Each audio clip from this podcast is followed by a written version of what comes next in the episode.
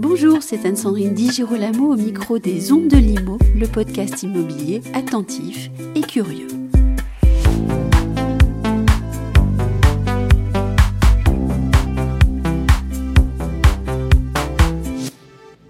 C'est avec l'avocat Pierre-Édouard Lagrolet que je vous donne rendez-vous pour cet épisode consacré à un bon vieux marronnier, le contrat type de syndic.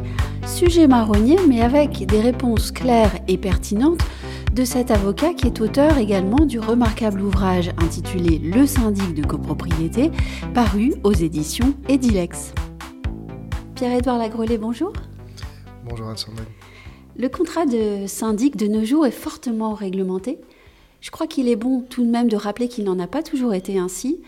Et peut-être est-il utile, avant toute chose et rapidement, euh, de retracer l'histoire du contrat de syndic, car c'est une évolution assez euh, frappante et plutôt éloquente au fond. C'est à la fois vrai et euh, peut-être, si je peux me permettre, un tout petit peu. c'est pour ça que vous êtes là, Pierre-Edouard. Pour l'encadrement, du moins, parce que oui. si on regarde l'évolution du, du contrat lui-même, c'est vrai, c'est-à-dire que le contrat lui-même n'était pas à l'origine aussi réglementé qu'il l'est aujourd'hui. Par contre, pour les prix, c'est un petit peu différent puisqu'on a connu un encadrement des prix euh, qui était même euh, assez euh, strict puisqu'il concernait toutes les prestations du syndic et non pas seulement certaines, mais nous y reviendrons tout à l'heure. Ce qui fait que j'apporte tout de suite cette nuance dans l'évolution, parce qu'il y a eu une libéralisation des prix, même s'il y a un faible encadrement qui est revenu aujourd'hui, mais il y a eu un fort encadrement progressif du contrat lui-même, c'est-à-dire du contenu même du contrat. Oui, parce que l'intervention du législateur dans le domaine du droit des contrats et de la copropriété est frappant. On parlera du droit à la consommation plus tard. Oui, oui, il, est, il, est, il est frappant de manière générale.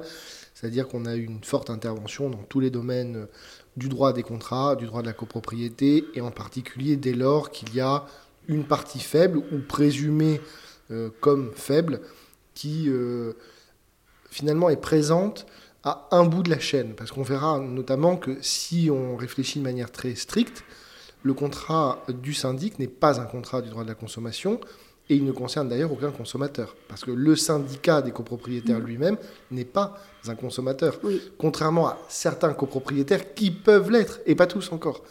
Donc euh, c'est assez euh, d'ailleurs frappant à quel point le droit de la consommation euh, s'immisce dans tous les rapports dès lors qu'il y a une partie faible, mais pas forcément immédiatement comme étant la partie co-contractante, qui peut être une partie un peu plus lointaine, et c'est le cas du droit de la copropriété.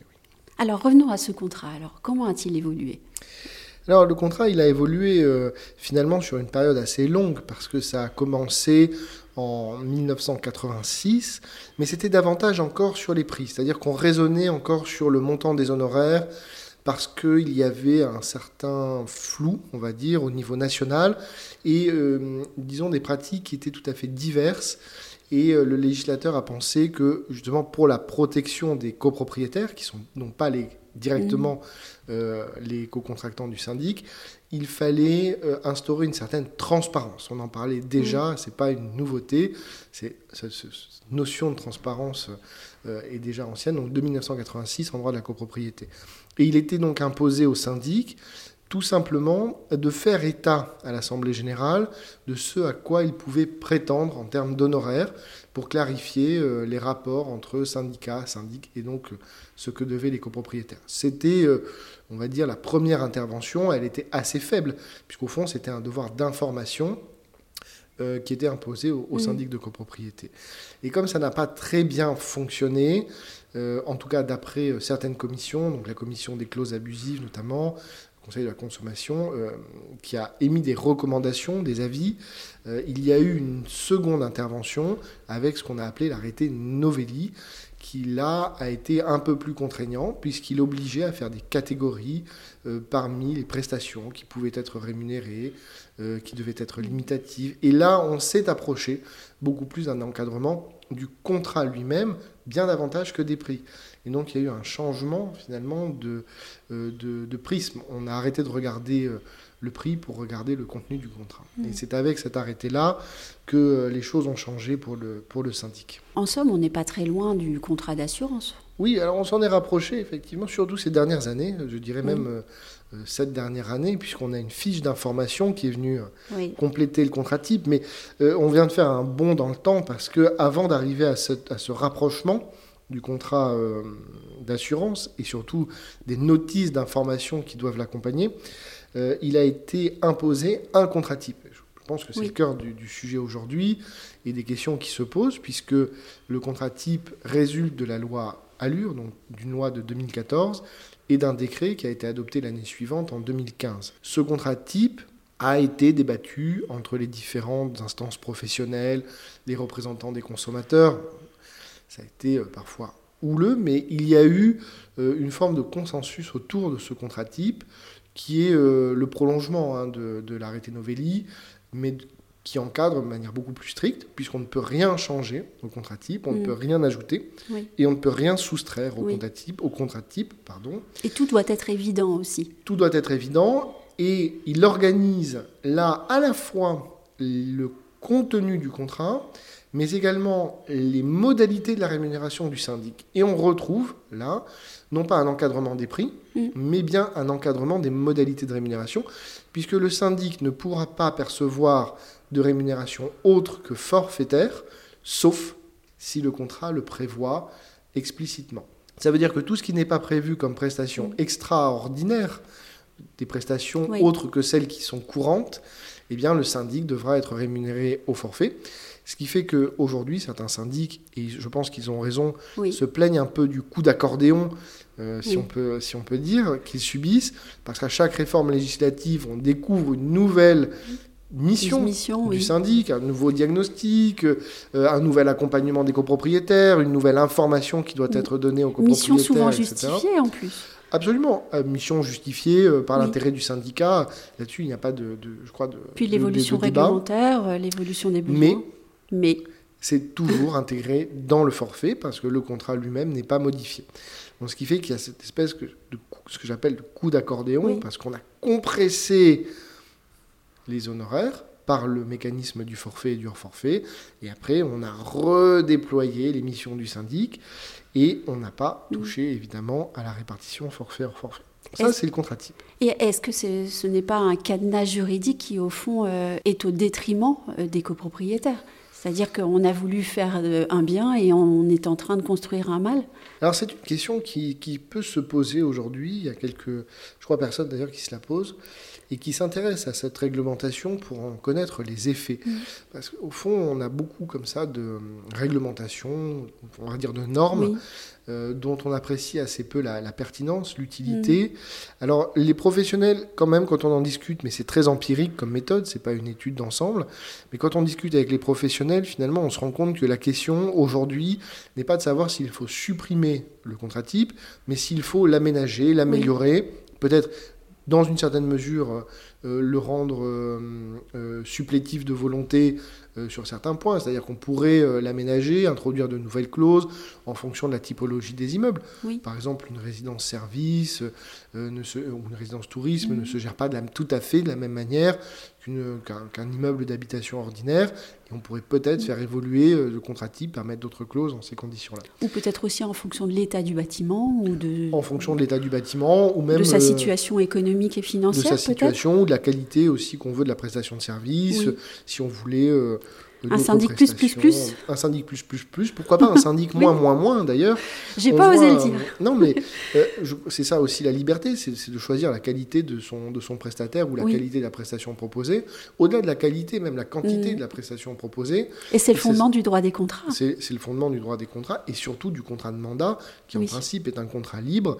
Et c'est vrai que sur ce point-là, il y a une atteinte euh, qui interroge.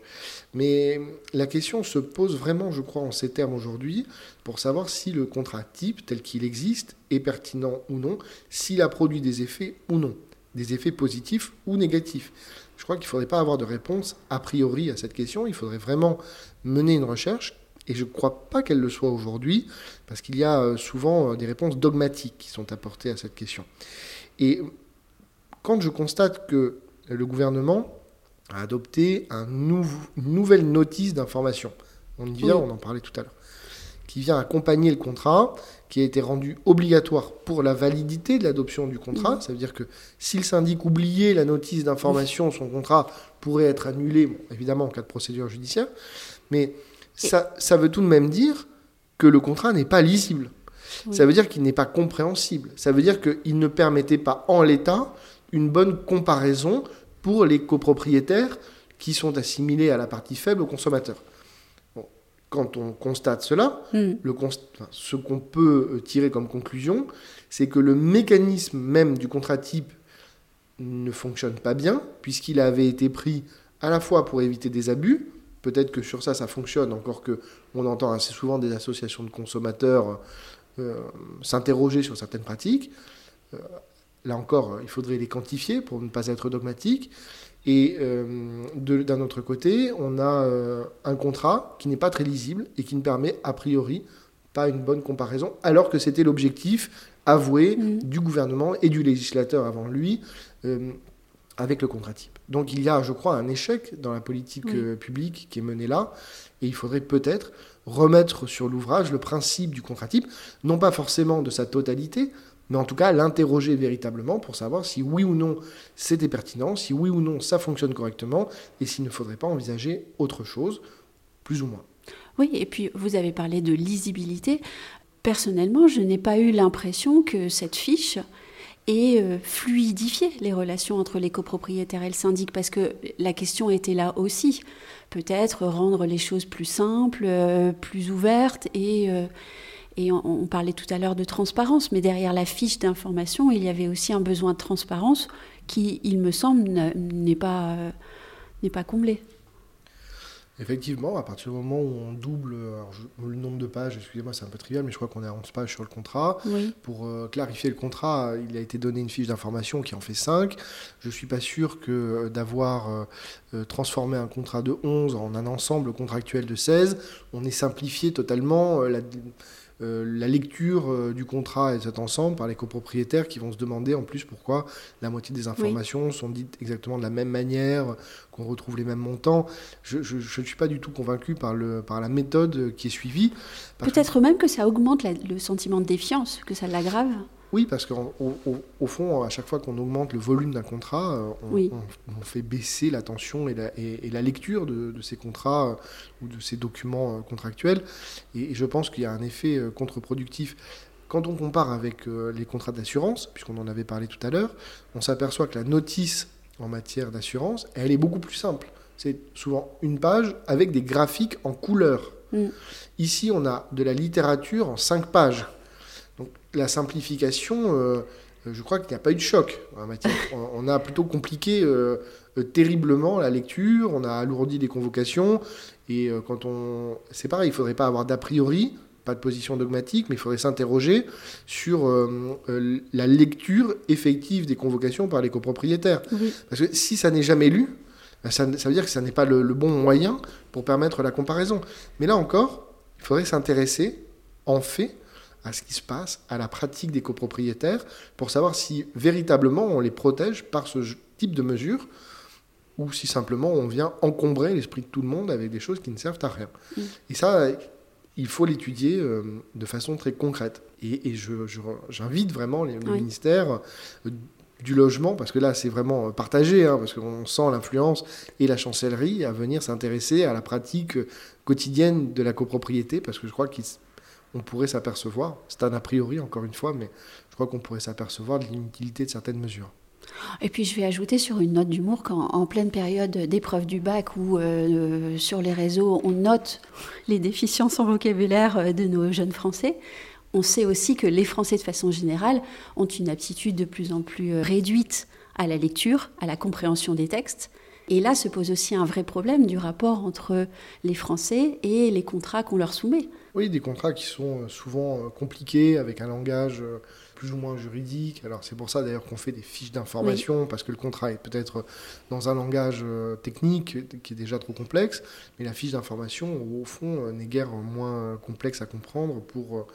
des personnes qui n'ont plus l'habitude de lire et surtout qui ne s'intéressent pas du tout à ces questions. Parce que reformuler la question du prix, ça, n'apporte pas grand-chose. Et je pense qu'il y a un vrai sujet d'amélioration sur, sur ce point parce que ça n'a pas changé et ça n'a pas changé au fond les difficultés rencontrées. C'est-à-dire que lorsqu'il y avait des abus, et ça arrive dans toutes les professions, avec tous les professionnels, lorsqu'il y en avait avant le contrat, mais on se rend compte qu'il y en a encore après le contrat. Donc si on n'a pas changé ces problématiques-là avec le contrat, et si on n'a pas amélioré la lecture et la comparaison, c'est peut-être que le contrat ne fonctionne pas. Reste l'encadrement des prix, qui revient, puisque on a l'état daté, qui est désormais euh, plafonné, avec un, un montant euh, qui avait fait débat euh, euh, au moment de, de, son adoption. et qui rebondit sur maintenant le débat du prêt état daté. Du prêt état daté, avec effectivement des vases communicants entre les montants, où on a vu une élévation parfois stratosphérique du montant des prêts état datés. ce que je ne trouve pas toujours très heureux d'ailleurs pour les copropriétaires, mais et pour les syndics eux-mêmes, parce que ça ne donne pas une bonne image bah Clairement, de, il y a la, de, la, profession, parce que vraiment, il y a, une, y a une, mécanique qui fait que, euh, de, de façon extrêmement claire, ça veut dire, vous nous encadrez un prix, qu'à cela ne tienne, on va doubler ou on va tripler ce que vous n'avez pas encadré pour se récupérer. Et au fond, c'est un pied de nez à la fois euh, aux clients, c'est un pied de nez aussi au pouvoir public. Et, le risque, c'est d'avoir le retour de bâton, parce qu'on sait très bien que quand il y a ce genre de rapport qui s'instaure entre les professionnels, leurs clients et les pouvoirs publics, ça finit généralement assez mal pour les professionnels. Et donc je crois que ce sont des choses, mais je, pense que les chambres professionnelles euh, essaient de tempérer euh, véritablement ces, pratiques, mais euh, je, crois que les syndics doivent se rendre compte des difficultés que ça peut créer pour eux-mêmes. Donc Bon, c'est une parenthèse hein, sur, le, sur les prix et sur le contrat, mais euh, l'encadrement des prix, oui, est revenu. Et il était euh, même prévu initialement qu'il y ait un encadrement sur le recouvrement des charges.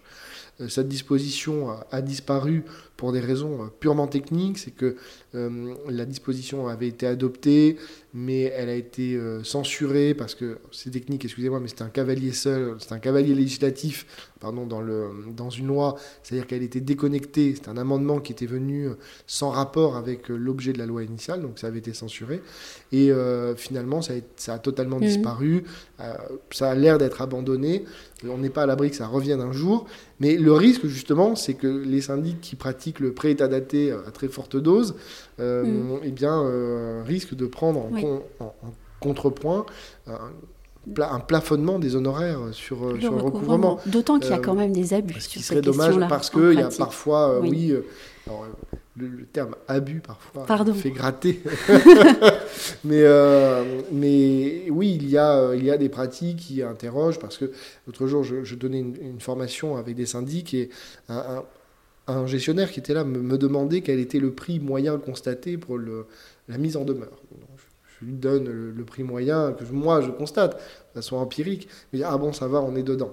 Mais c'est vrai qu'on constate parfois des prix de mise en demeure qui sont stratosphériques aussi. Et euh, euh, quand on sait que la mise en demeure va être générée par un logiciel, c'est vrai que euh, ça peut interroger, d'autant plus quand on arrive à, doubler avec la relance au fond, la dette du copropriétaire qui n'a pas payé un trimestre et la, la mesure entre euh, la pénalité que ça inflige indirectement au copropriétaire euh, débiteur et le montant de sa dette fait qu'il y a souvent une incompréhension. C'est confiscatoire. Hein. Oui, il y a une incompréhension totale des copropriétaires entre ce qu'ils doivent au syndicat et ce qu'ils vont devoir au syndic parce qu'ils n'ont pas payé les 100 ou 200 euros de charges euh, qu'ils devaient. Et, et c'est naturel. Et je crois que les syndics à la place des copropriétaires lorsqu'ils le sont, et il y en a beaucoup qui le sont, auront la même sensation quand ils vont recevoir la note à payer à leurs confrères. Et donc je crois qu'il faut se modérer euh, sur, sur ces pratiques. Et quand je dis on, c'est vrai pour toutes les professions. Il faut garder une mesure vis-à-vis euh, de, de, sa clientèle pour euh, instaurer des rapports de confiance. Et c'est souvent ce qui manque. C'est peut-être ce que le contrat type voulait permettre, et au fond, on se rend compte que ce n'est pas toujours vrai et que ça n'a pas toujours été réussi. J'ai une dernière question. Est-ce que vous pensez que le copropriétaire euh, devait ou doit être protégé à ce point que tout doit être euh, réglementé, euh, voire cadenassé parfois, régi? C'est une position qui dépasse le cadre strictement juridique. Oui. C'est une position politique. Oui. Et parfois, euh, j'ai employé aussi. euh, ce mot plusieurs fois, mais dogmatique. Oui. Mm. C'est-à-dire, est-ce qu'il faut euh, absolument protéger le profane du professionnel Ce qui veut dire qu'il y aurait une forme de prédation de l'un vis-à-vis de l'autre? J'ai du mal à répondre parce que ça peut dépendre des époques, ça peut dépendre des métiers, ça peut dépendre euh, évidemment de la partie faible que l'on souhaite protéger. Ici, je, ne suis pas certain que ce soit euh, tellement justifié parce qu'on est face d'abord à une collectivité de copropriétaires, on est face aussi à une personne morale dont euh, les copropriétaires sont membres et ils peuvent tout à fait changer de syndic, même si c'est pas toujours évident en pratique, mais euh, avec des contrats qui sont jusqu'à trois ans, mais pour beaucoup euh, d'un an seulement. Euh, s'ils ne sont pas satisfaits d'un syndic qui aurait pratiqué des honoraires de manière plus ou moins heureuse, les copropriétaires ont le choix de désigner un nouveau représentant.